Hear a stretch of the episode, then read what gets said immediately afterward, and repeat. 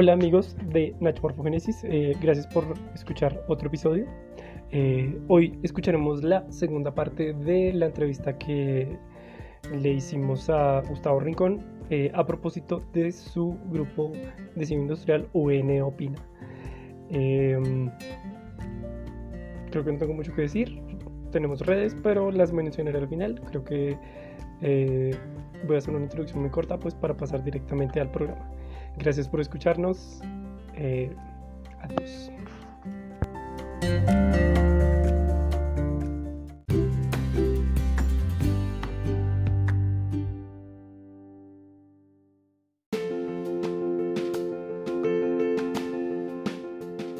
Bueno, regresamos. Eh, wow, creo que, eh, pues bueno, mientras usted hablaba, yo pensaba como un poco como en, como en esas oportunidades que se nos presentan para, pues como que uno está así como, sí, como usted decía, como yo no hago nada y luego el grupo mismo eh, se le presenta como una oportunidad para, no sé, retomarlo y hacer varias cosas que me parecen muy chévere. Eh, digo, yo, eh, nosotros llevamos con este podcast, pues ya creo que vamos a cumplir un año. Creo que tenemos mucho que aprender. pero bueno. Eh, creo que eh, quería preguntarle como que, bueno, digamos que pasó lo de todo esto y usted se quedó solo. Eh, quería un poco detenerme como en esta, este comentario hizo como de abandonar las cosas porque aparecen otras. Eh, que eso pues pasa mucho, como que uno tiene un proyecto de una u otra cosa y pues aparecen, no sé, las situaciones y, y pues le piden a uno pues que eh, no sé, pues como que uno se priorice como otras cosas. Eh, creo que una de las cosas, pues sí, como que me quería preguntarle era cómo, cómo lo hace, o sea, cómo ha pasado tanto tiempo eh, y pues no lo, no lo ha abandonado. Bueno, esa, esa circunstancia es algo muy interesante y es porque normalmente uno diría, bueno, sí, es un grupo más, como una red social de WhatsApp, algo así, uno dice, no, pues es algo que uno ya abandona. Pero después de uno revisar, pues que hay harta gente y hay y principalmente personas que por X o Y motivo forman sus proyectos, forman sus metas y darse cuenta que han pasado 10 años, o sea, hace 10 años yo estaba en cuarto semestre, estábamos mucha gente con metas, con diferentes objetivos de diseño. Y ya ahorita uno ya es profesional, uno ya está como este, o sea, ya la, la historia cambia. Hace que las personas pues pierdan, eh, pierdan pues las ganas de seguir en, en, unas cosas porque pues ya dicen pues ya no está el interés, ya no hay como algo que me motive o algo que valga la pena quedarme en un lugar. Entonces fue así que yo dije, pues, ¿por qué no hacemos que el grupo tenga como un centro de conocimiento, un lugar donde la gente transmita conocimiento? Y no quedarse como un grupo ya y, nada más, sino y como que así ah, opinemos y, y, nos quedamos ahí y no seamos más allá de cómo fortalecer, incrementar el conocimiento. Entonces, lo que a mí me motivó principalmente fue decir, ¿por qué no fortalecer el conocimiento? No darle fuerza al aprendizaje.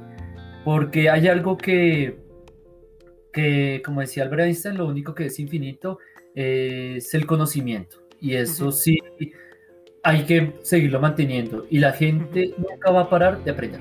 Nunca. O sea, puedo tener los tantos años, puedo ser el que le haga competencia a Matusalén, pero puedo estar ahí con las ganas de seguir aprendiendo. Porque cada día uno aprende, aprende algo nuevo. Y no solamente uno aprende por el grupo, sino, o por lo que uno publica, sino por lo que la gente le transmite, le pide guiar. Y lo que uno aprende, uno dice, oye, pasa esto, pasa lo otro, lo que hemos dicho normalmente. ¿Por qué la gente se queda en los grupos? ¿Por qué la gente decide administrar los grupos? Porque es a través de los grupos que uno le genera la identidad de lo que quiere ser el grupo. Y eso es algo importante. Si tú construyes la identidad de tu grupo y sabes qué es lo que quieres hacer, dale, puedes darle como ese horizonte a que la gente lo conozca y que la gente eh, se acerque más.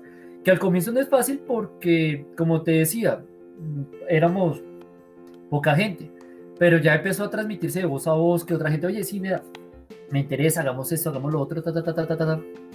Y al final se unificaron y por esa misma razón eh, empezó a crecer. Entonces creo que principalmente es eso, la capacidad de nosotros de darle una identidad y de transmitir esa identidad. Si uno ya no sabe qué darle propósito al grupo, porque era unas bases, pero es que, está, que ha cambiado a través de los años, no importa, solamente lo adaptas, mantienes tus bases, pero le das un propósito. Y es por la razón que yo he mantenido el lema del grupo, porque es parte de recordar que todavía que no hemos perdido nuestras bases, nuestras raíces fueron esas. Y de ahí en adelante es lo que nos permite construir, que al final nuestro grupo no se volvió a ser una universidad nacional, sino una multi-universidades para transmitir ese conocimiento en diferentes lugares. Sí, yo quería resaltar esa frase suya de solamente tienes que adaptarlo. creo que es una frase muy bonita, pero creo que eso es difícil de hacer. Eh, pues porque mantenerse, o sea, mantenerse eh, a través del tiempo es una cosa muy compleja, ¿no? O sea, como, eh, como poder transformarse en un, en un, como en una faceta, pero también teniendo como ciertas cosas que permanecen en el tiempo. Eso creo que es como, pues digo, no es tan fácil, es, un reto siempre como pues que pasa tiempo y eh, que cambian las condiciones, cambia uno mismo, bueno, mejor dicho. Eso por un lado. Por otro lado, pues quería, eh, eh, no sé, pensaba mientras usted hablaba de esto de la transformación y de transmitir el conocimiento y de que el conocimiento es infinito. En mi área de trabajo, eh, que es como el diseño de personajes y la televisión infantil y todas esas cosas, eh, uno de los conceptos que se usan como eh, frecuentemente es la co-creación. Que digamos que cuando uno habla como de creación de contenidos, ya no es solo como la cosa de que hay un programa y tú lo ves, sino que hay un programa y te permite como ayudar a, pues como ayudarte a crear cosas o a co-crear el mismo contenido para que se como que se retroalimente de lo que pues de lo que ven las personas. Eh, además de eso, porque eh, pues gracias al internet eh, y pues bueno, otras cosas, ahora hay un gran boom de, de creadores, ¿no? Creo que eso es una gran como un gran, una gran posibilidad. Por ejemplo, no sé, los fanfiction de los libros de la gente, de, de, libros que a uno le gustan. Entonces, por ejemplo, son como, no sé, como todos esos libros de Harry Potter que han escrito fans. Eh, creo que específicamente eh, me ha parecido muy divertido que eh, yo me volví a meter a una aplicación que se llama Wattpad, que no sé si la he escuchado. Bueno, para los que no la conocen, es una aplicación donde uno puede escribir novelas, libros y hay una gran parte de, pues, de lo que eh, hace famosa esta aplicación es que uno puede, escribir, puede escribir fanfictions, ¿no? Y pues eh, creo que hay como muchos, pero hay como dos grandes tipos. Uno es como coger a tus ídolos y escribir una novela como si tú fueras, tuvieras una vida con ellos, ¿no? Y hay otra parte que es como coger los libros que te gustan y hacer como spin-offs, derivaciones, bueno. Creo que específicamente estaba pensando en Harry Potter porque me sorprendió mucho que en Wattpad hay un montón de libros sobre Draco Malfoy y Hermione y Hermione Granger como que tienen una relación amorosa compleja. Eh, que bueno, interesante. es, es, una locura, porque, o sea, los títulos además así como, eh, no sé, como, eh, no sé, como no te aguanto, pero eres mía, o algo así, o sea, es una cosa, es muy interesante, como todo el, pues que es como todo el proceso de la co-creación, entonces pues un poco retomando en lo que, en lo que estamos para no irme volando hasta el infinito. Eh, pensaba que claro, también es esa cosa como de que pues los mismos diseñadores industriales eh, son co-creadores de su conocimiento y pues que tienen un montón de herramientas en este momento. Porque claro, la universidad, pues primero que pues si antes era complejo cuando teníamos edificio, eh, claro, ahora después sin edificio y además sin edificio y con pandemia, claro, la situación de la creación de conocimiento, de validación, de reflexión y todas esas cosas se vuelve como muy... Eh, primero se vuelve como muy complejo, pero también se vuelve muy importante. Y claro, cuando usted habla como de transmitir conocimiento y eh, compartirlo y esto, yo pienso que ese tema de la co-creación se vuelve como muy importante. Eh, yo estaba la semana pasada hablé con otros chicos que también tienen un grupo dentro de la universidad de estudiantes, que bueno, eso es para otro podcast, pero ellos hablaban mucho como de tocar esos temas pues que no se tocan en el corpus de la carrera, como temas que para ellos son importantes, pero pues que no se tocan eh, pues en, sí, como en, en el marco principal del conocimiento de la carrera. Y claro, yo veo como su grupo. Y claro, también pienso en eso, como en esas herramientas de co-creación, eh, pues de un montón de cosas, pues que eh, tienen que tener un principio, por llamarlo así, ¿no? Porque pues también, eh, pues una cosa que pasa con, pues con este mundo de las redes y el internet y todo esto, pues que hay un montón como de, pues como, ¿cómo llamarlo? Como cultura que se está creando, como como cosas que están sucediendo y que ahorita no tienen nombre, pero pues que en un futuro, por llamarlo así, se materializarán de alguna manera. Entonces creo que esas cosas de la co-creación creo que son una cosa muy, muy, muy, muy interesante. Claro, claro que sí. Es que eso ha sido muy importante mostrar como ese portafolio de conocimientos de diferentes formas y la interpretación de lo que es el diseño, porque con lo que tú decías, en la academia nos enseñan lo, o sea, nos guían lo que es el diseño, la profesión, cómo nos movemos. Y estos grupos me permiten ver diferentes contenidos de diferentes personas porque el diseño industrial no solamente es diseñar un producto, sino es ver más allá que otros tipos de productos, bienes o servicios se desarrollan. Como decía una vieja frase, somos diseñadores industriales, pero no diseñamos industrias. En fin, pues la hipocresía que somos. Entonces, entonces hay que explicar de que hay ver otros perfiles, dice, personas que lo que tú mencionas, diseñar personajes, videojuegos, eh, diseño sostenible, movilidad, joyería, prótesis, sociales, o sea, hay un gran portafolio que te permite reescribir y mostrar diferentes líneas que son en base a lo que es el diseño industrial que no es solamente lo que te muestran en tendencias ahorita, que puede ser, por ejemplo, el user experience, el eh, diseño de interfaces, todo eso, o el, o el de stands, escenarios, sino hay otras cosas más. Son diferentes campos que te permite ver como esa historia. Y al final, como tú lo acabas de decir con el ejemplo de Harry Potter, que me parece perfecto porque un diseñador industrial no es el que escribe la historia que le dieron en su papel, en, base a lo que leyeron la academia, sino un diseñador industrial es el que escribe y reescribe su propia historia para transformarlo en, una nueva forma de leerlo a través de, la comunidad. Puede ser algo así. Entonces, son cosas que te permiten escribir, reescribir tu historia. Y esto es algo mágico que me ha parecido chévere el grupo. O sea, el grupo, a través de estos 10 años, uno ve cómo se reescribe la historia, cómo se reescribe el contexto, cómo se reescribe los diseñadores y ver la perspectiva del diseño de diferentes formas de lo que yo salí cuando yo estaba en cuarto semestre, cuando se creó este grupo, y yo ahora que soy egresado, estoy estudiando maestría y ver las perspectivas desde otro lado. Entonces, eso me permite reescribir y, y, dar, y darle trazos a esa, a esa historia, darle, reescribir esa propia historia. Que eso no es algo que sea malo, sino es algo bueno porque permite complementar las historias de unas con otras porque al final el, propósito es el mismo y es aprender y, conocer la complejidad de lo que es el diseño. Que es grandísima, ¿no? Es grandísima. Ay, sí, la, creo que podríamos escribir una enciclopedia y tendría que decirle a mi nieto que siga escribiendo el libro porque así este ritmo no podría terminar. Sí, además creo que, eh, pues digo, eh, pensando como en lo particular de haber estudiado en la Universidad Nacional, eh, pues aún siento que la cosa se vuelve aún más, pues no aún más compleja, sino tiene sus propias características, eh, como de haber pues ido a la Universidad Nacional de Colombia y estas cosas, ¿no? Hay, hay un montón como de eh, pensamientos transversales, pues a través de haber, de, de haber estudiado en la universidad, pero también tienen muy diferentes matices.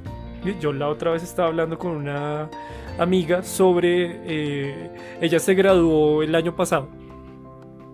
y estábamos hablando sobre su, eh, sobre su pensum, por llamarlo así, como su, su línea de talleres, por llamarlo así, y los míos. Entonces eh, yo le contaba como mis, pues cómo fue mi proceso de estudio y ella me contaba el suyo y pues qué, qué ejercicios hicieron y pensaba como que, claro, pues primero se adapta el conocimiento al tiempo, pero también pues cada, como que cada conocimiento impacta diferente a cada generación y eso se te retroalimenta y pues es un bucle, bucle ahí como de información que se retroalimenta y se vuelve complejo y todas esas cosas, bla, bla, bla, bla. Pero digamos que claro, o sea, en el grupo pues se concentran un montón de visiones eh, pues de muchas cosas eh, y creo que también la parte temporal es como muy importante. Claro, cuando usted me dice que, eh, claro, ahora usted está en una maestría, claro, ahí claro, su, pues no solo su visión del el grupo, sino su visión como de toda la usabilidad debe haber cambiado. Supongo que madurado. Digo, a mí también me pasó, o me pasa, o creo que me pasa porque tal vez no. Eh, pues que una cosa es como lo que me. Pues lo que me brindaron en la carrera como el corpus y otra cosa es como lo que. Eh, como esas inquietudes que me han generado pues. Eh, pues haber pasado como un proceso de experiencia muy particular, digamos. Creo que pues todos los procesos son particulares, pero digamos que yo sí me siento así como muy, eh, pues digo, yo no trabajo como, o sea, mi, ¿cómo llamarlo? Eh, mi trabajo no es de diseñador industrial, yo soy pues diseñador de personajes y creador de contenidos eh, para animación y videojuegos, pero claramente pues mi proceso eh, me pone a pensar mucho como en diferentes cosas. Eh, que bueno, poniendo un ejemplo ahí es como, pues como el diseño de objetos imaginarios, por ejemplo, ¿no? Que, que muchas veces es una cosa, eh, pues que puede pasar muy desapercibida, pero pues creo que cualquier persona que, bueno, no cualquier persona, pero si una persona detalla como ciertas películas, creo que, no sé, como de más como de fantasía, pero creo que se aplica a cualquiera. Los objetos que se crean para las películas, para las animaciones, incluso para los videojuegos. Eso es un mundo por explorar y es un mundo por discutir y es un mundo por repensar. Pero bueno, creo que eso solo muestra como de toda la, no sé, co-creación que puede pasar en el mundo de las redes eh, sociales o post sociales o como quiera que se llamen. Claro que sí, es algo muy interesante porque ahí es donde se, se ve que, porque lo que yo te decía, qué es lo que te forma, qué es lo que te hace diseñador industrial. ¿Es un edificio o eres tú? Entonces, no necesariamente cuando tú sales de la academia ya tienes un perfil y ya tienes un camino y ya, y yo sigo allá y, y por ahí no. Tú sigues tu camino porque es lo que te llama la atención y no hay nada mejor que seguir la profesión en base a lo que te apasiona, lo que te apasiona o en seguir las cosas que te llamen la, la, atención. Lógicamente hay algo que hay que resaltar y es que la co-creación y el aprendizaje te permiten mostrar varias cosas de la vida y principalmente el aprendizaje es asumir el fracaso y asumir de que no todo va a ser éxito, también van a existir fracasos, van a existir fallas, pero esas fallas es lo que permite nutrir y aprender, y eso uno lo transmite a través de la experiencia y ver todo ese aprendizaje elaborado en la imaginación, en el desarrollo, te permite ver nuevas visiones de lo que va a ser el mundo. Lo que tú decías, uno diseña un personaje y uno puede tener el fracaso de que no va a ser aceptado o no va a ser así, porque pues, me pasó, Exacto, sí puede pasar eso, que tú puedes hacer el personaje, haces el escenario, puede tener eso y te pueden decirte, no, falló, no sirve o esto pero a veces eso te permite construir para uno aprender en qué fallé o en qué puedo mejorar o cómo puedo interpretarlo. Y independientemente si son cosas de cine y televisión, de películas que son muy extraordinarias, por ejemplo, en las de Marvel cosas así que, que mucha realidad parece ficción o mucha ficción parece realidad, entonces cosas así te permiten ver de que no estamos tan alejados de lo que puede ser una, visión de cómo podría ser el mundo alterno o cómo podría ser la imaginación de eso. Y eso uno lo aprende no solamente con el diseño de personajes en el cine y eso, uno también puede visualizarlo de cómo interpretar el, el, el, mundo futuro. Y eso es algo que nos da la capacidad de ser diseñadores industriales. Porque yo recuerdo una frase que yo le decía, que yo hablaba con mi profesor, eh, y él me decía, los filósofos están hechos para hacer pensar al mundo. Los ingenieros son los que construyen el mundo. Y los diseñadores industriales son los que cambian el mundo. Él me decía así. Entonces, eso es lo que somos nosotros. Nosotros tenemos la capacidad de cambiar la percepción del mundo, cambiar lo que es eso a través de la imaginación. Porque hay algo que nos da fortaleza en nuestra profesión, es eso, la imaginación. Y creo que la imaginación al ver el, grupo me, me, me ha alimentado muchísimo porque ver no solamente el grupo de diseño industrial, sino la capacidad de imaginar en los demás grupos de las redes sociales. Porque esa imaginación de ver el mundo, no solo en lo académico, sino en lo que más explota y lo que más mueve redes sociales, que es el humor y los memes. O sea, uno se da cuenta que tanto el diseñador industrial como la persona del diario vivir son expertos, como dice un meme, expertos en hacer bromas, o sea, son expertos, o sea, son expertos en hacer bromas, en ser creativos, en disfrutar de la imaginación. Y uno dice, ok, ok, ¿cómo se mueven eso? ¿Y cómo crean esos mundos alternativos creando su propia imaginación haciendo videos? Si uno lo compara o lo extrapola, por ejemplo, en la red social TikTok o la hora que está saliendo Kuwait, esas nuevas aplicaciones, uno dice, oiga, ¿cómo se inventan para crear humor haciendo videos así virales? De hacer videos así como que soy una persona que estoy en la olla, hago esto, hago lo otro. Y al igual, un diseñador industrial, ¿cómo crea humor o cómo crea una imaginación a través de la ilustración? Crear un mundo alterno, en la cual con solo una imagen, y eso uno lo aprende cuando uno diseña un personaje o cuando uno diseña un escenario. Al diseñar un escenario, uno se imagina, oiga, ¿qué será lo que habrá ahí? Uno puede crearse una historia completa. O sea, uno con solo ver la imagen, uno le da la posibilidad de uno decir, oiga, construyamos una narrativa de esto. Al igual que cuando tú desarrollas un producto. Desarrollas, por ejemplo, el famoso exprimidor de naranjas de, de Stark. Eh, uno dice, ¿cómo es la forma? O sea, puede ser una nave espacial. O sea, si yo fuera un niño, yo pienso que es una nave espacial y lo agarro para volar. Hasta me montaría encima de él. Una persona adolescente lo vería y diría, no, eso es más como para jugar Jermis o para jugar micro y jugar ahí como las paticas de eso para, para eso. Y, o para exprimir la naranja. Eh, un adulto lo vería y diría es una experiencia de diseño como obra de arte.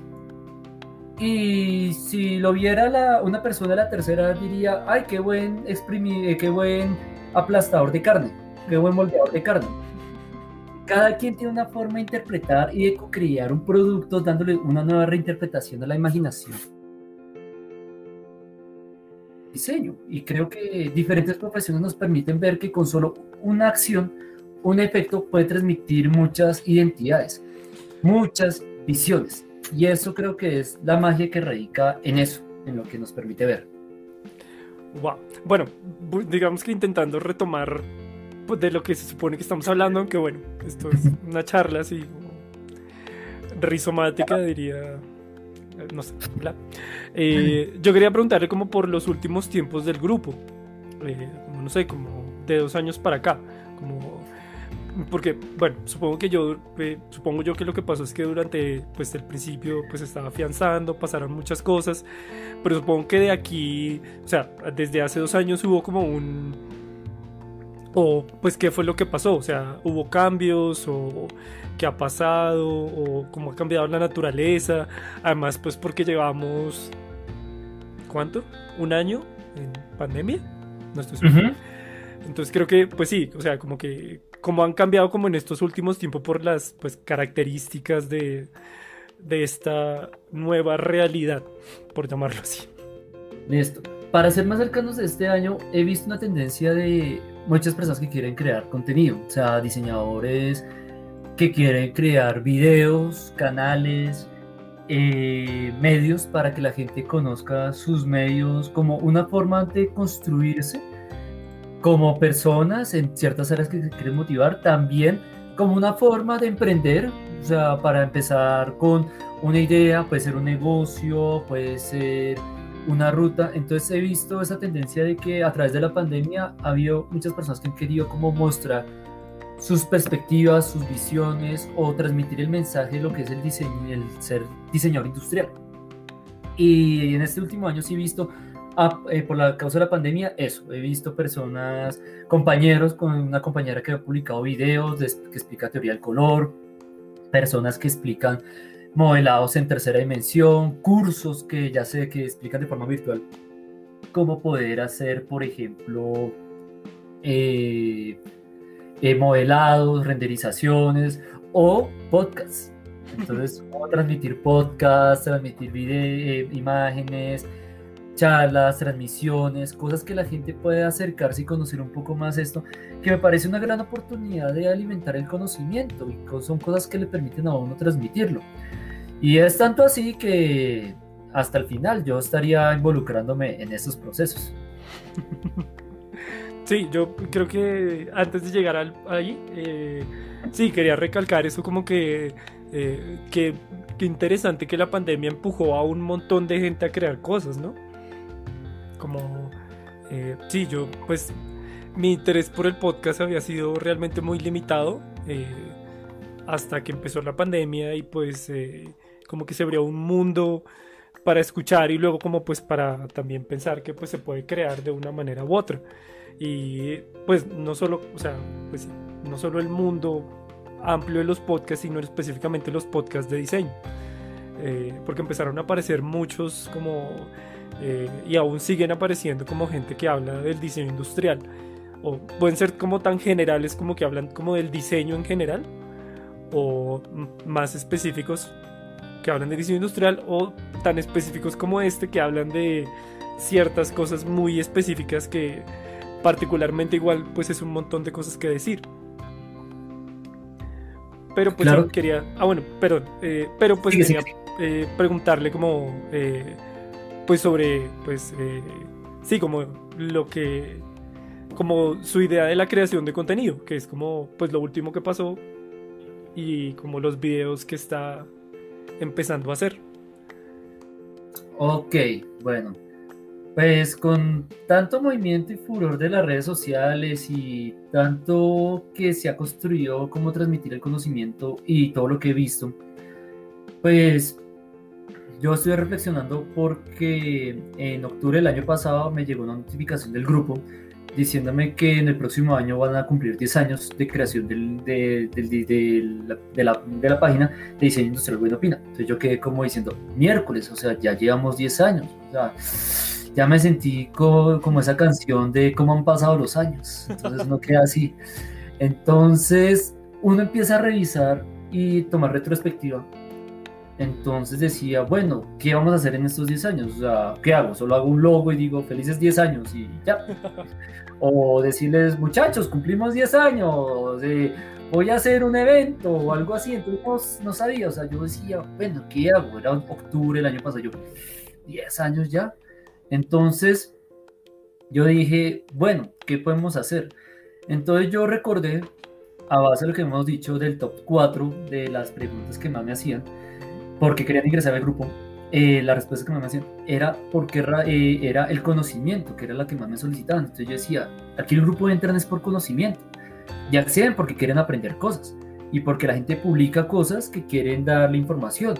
Por ejemplo, la Universidad Nacional publica cosas de eventos, de charlas, eh, también hay, hay cosas que publican personas, empresas de cursos o programas o personas del común que están ahí caminando y dicen, oye, quiero publicar un, un video de algo para enseñarles algo o yo quiero mostrarles esto como lo que pasó en, el año pasado mostrando videos de conocimiento. Entonces yo decía, ok, yo decía, quiero construir unos videos. Entonces yo dije, ¿por qué no vamos y desarrollamos unos videos, pero unos videos cortos que expliquen cosas del diseño industrial, unos videos guía, como medio de educación frente a la profesión.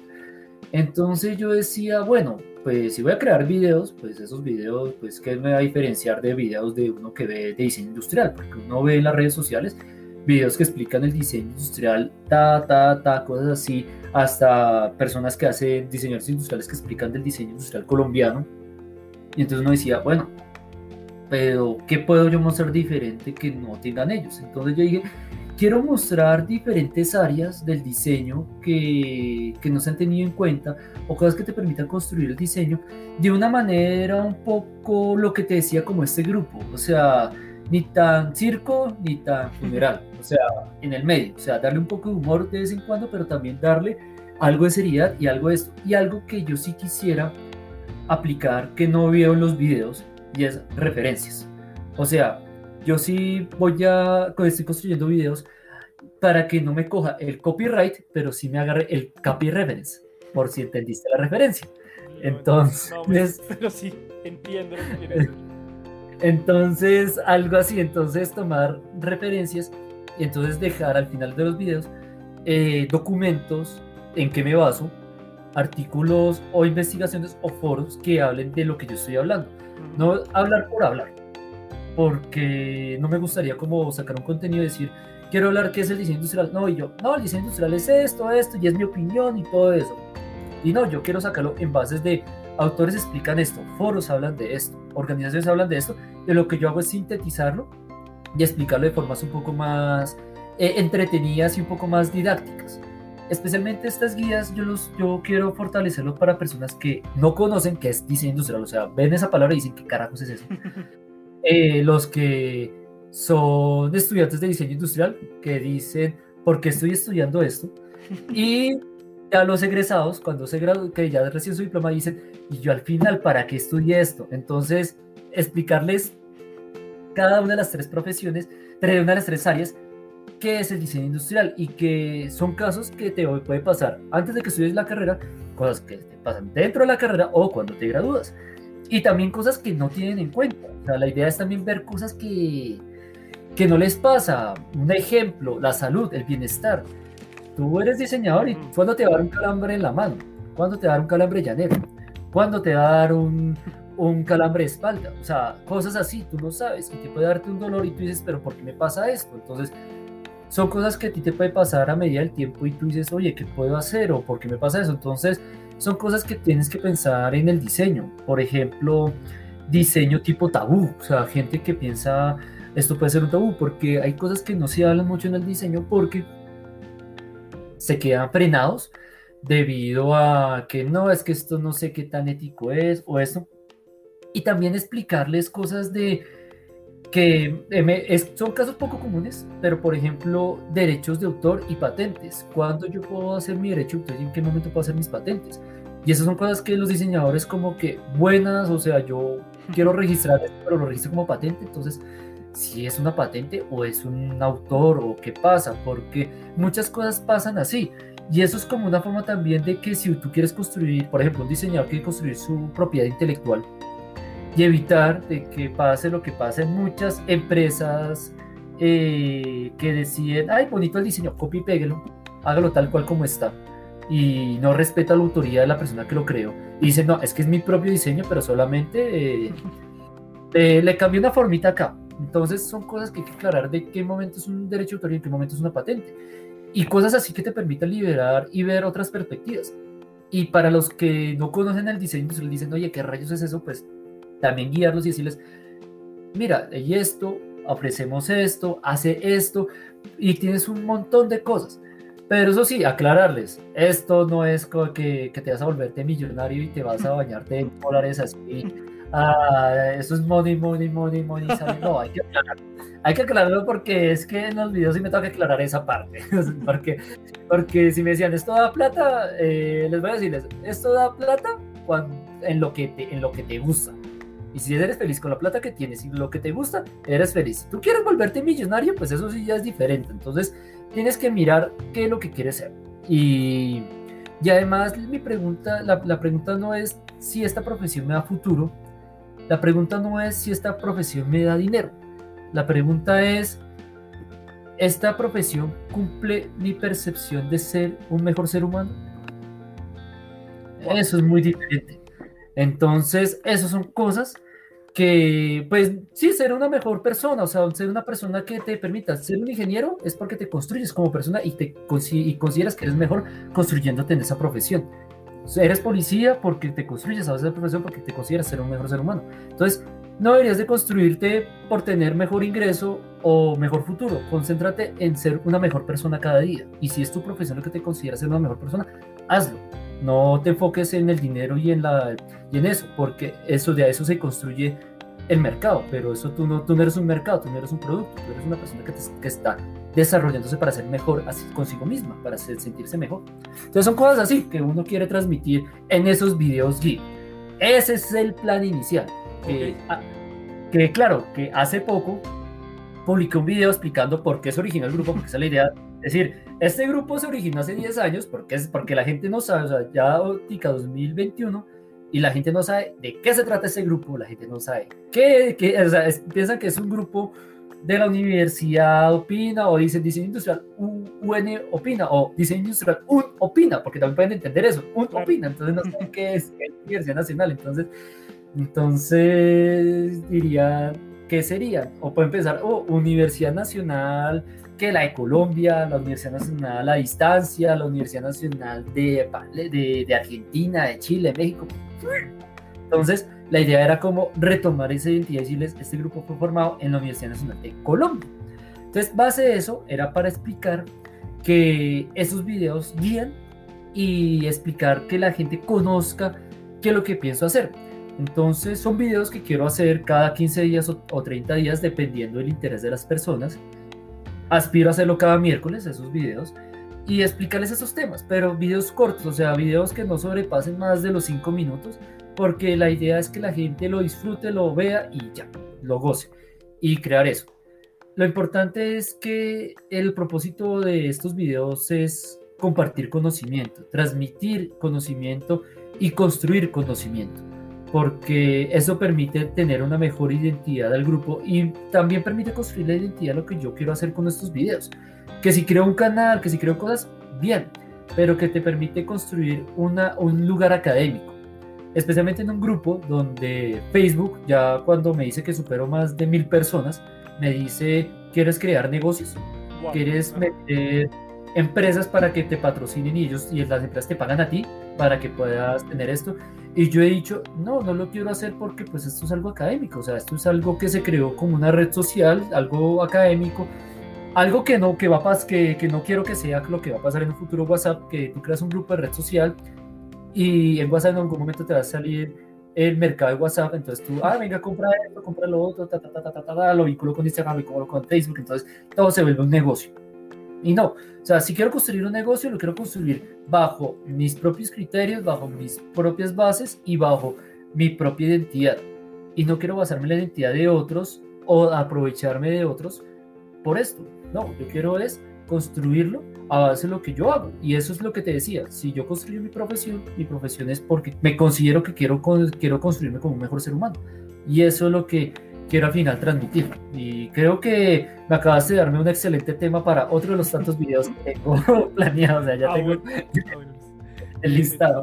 Ok, si quiere hagamos una pausa y retomamos eh, después de la pausa. Listo, perfecto, me parece muy bien.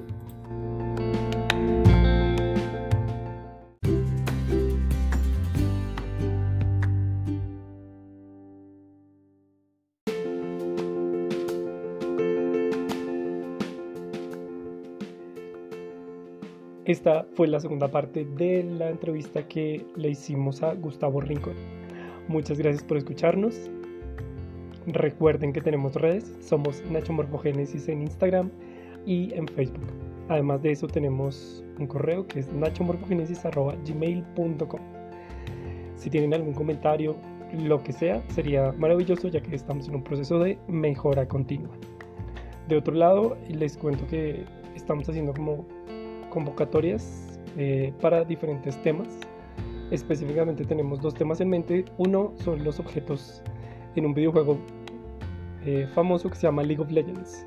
Eh, este podcast sería como sobre hablar sobre ciertos objetos que aparecen en el juego, sobre cuál es su papel y estas cosas. Un poco como referente como a mi trabajo que es diseño de personajes. Y hay otro tema que nos gustaría tocar y es como lo femenino en el diseño industrial, como ya sea como eh, las mujeres y el estudio de diseño industrial o eh, pues diversos temas al respecto. Eh, si a alguien le interesa, podría contactar, contactarme por los medios que ya mencioné y si se les ocurre otro tema quieran aparecer, pues ya saben que las puertas están abiertas. Muchas gracias por escucharnos y nos vemos la próxima semana. O nos escuchamos la próxima semana con la última parte de la grabación. Muchas gracias y feliz día, tarde, noche o lo que sea.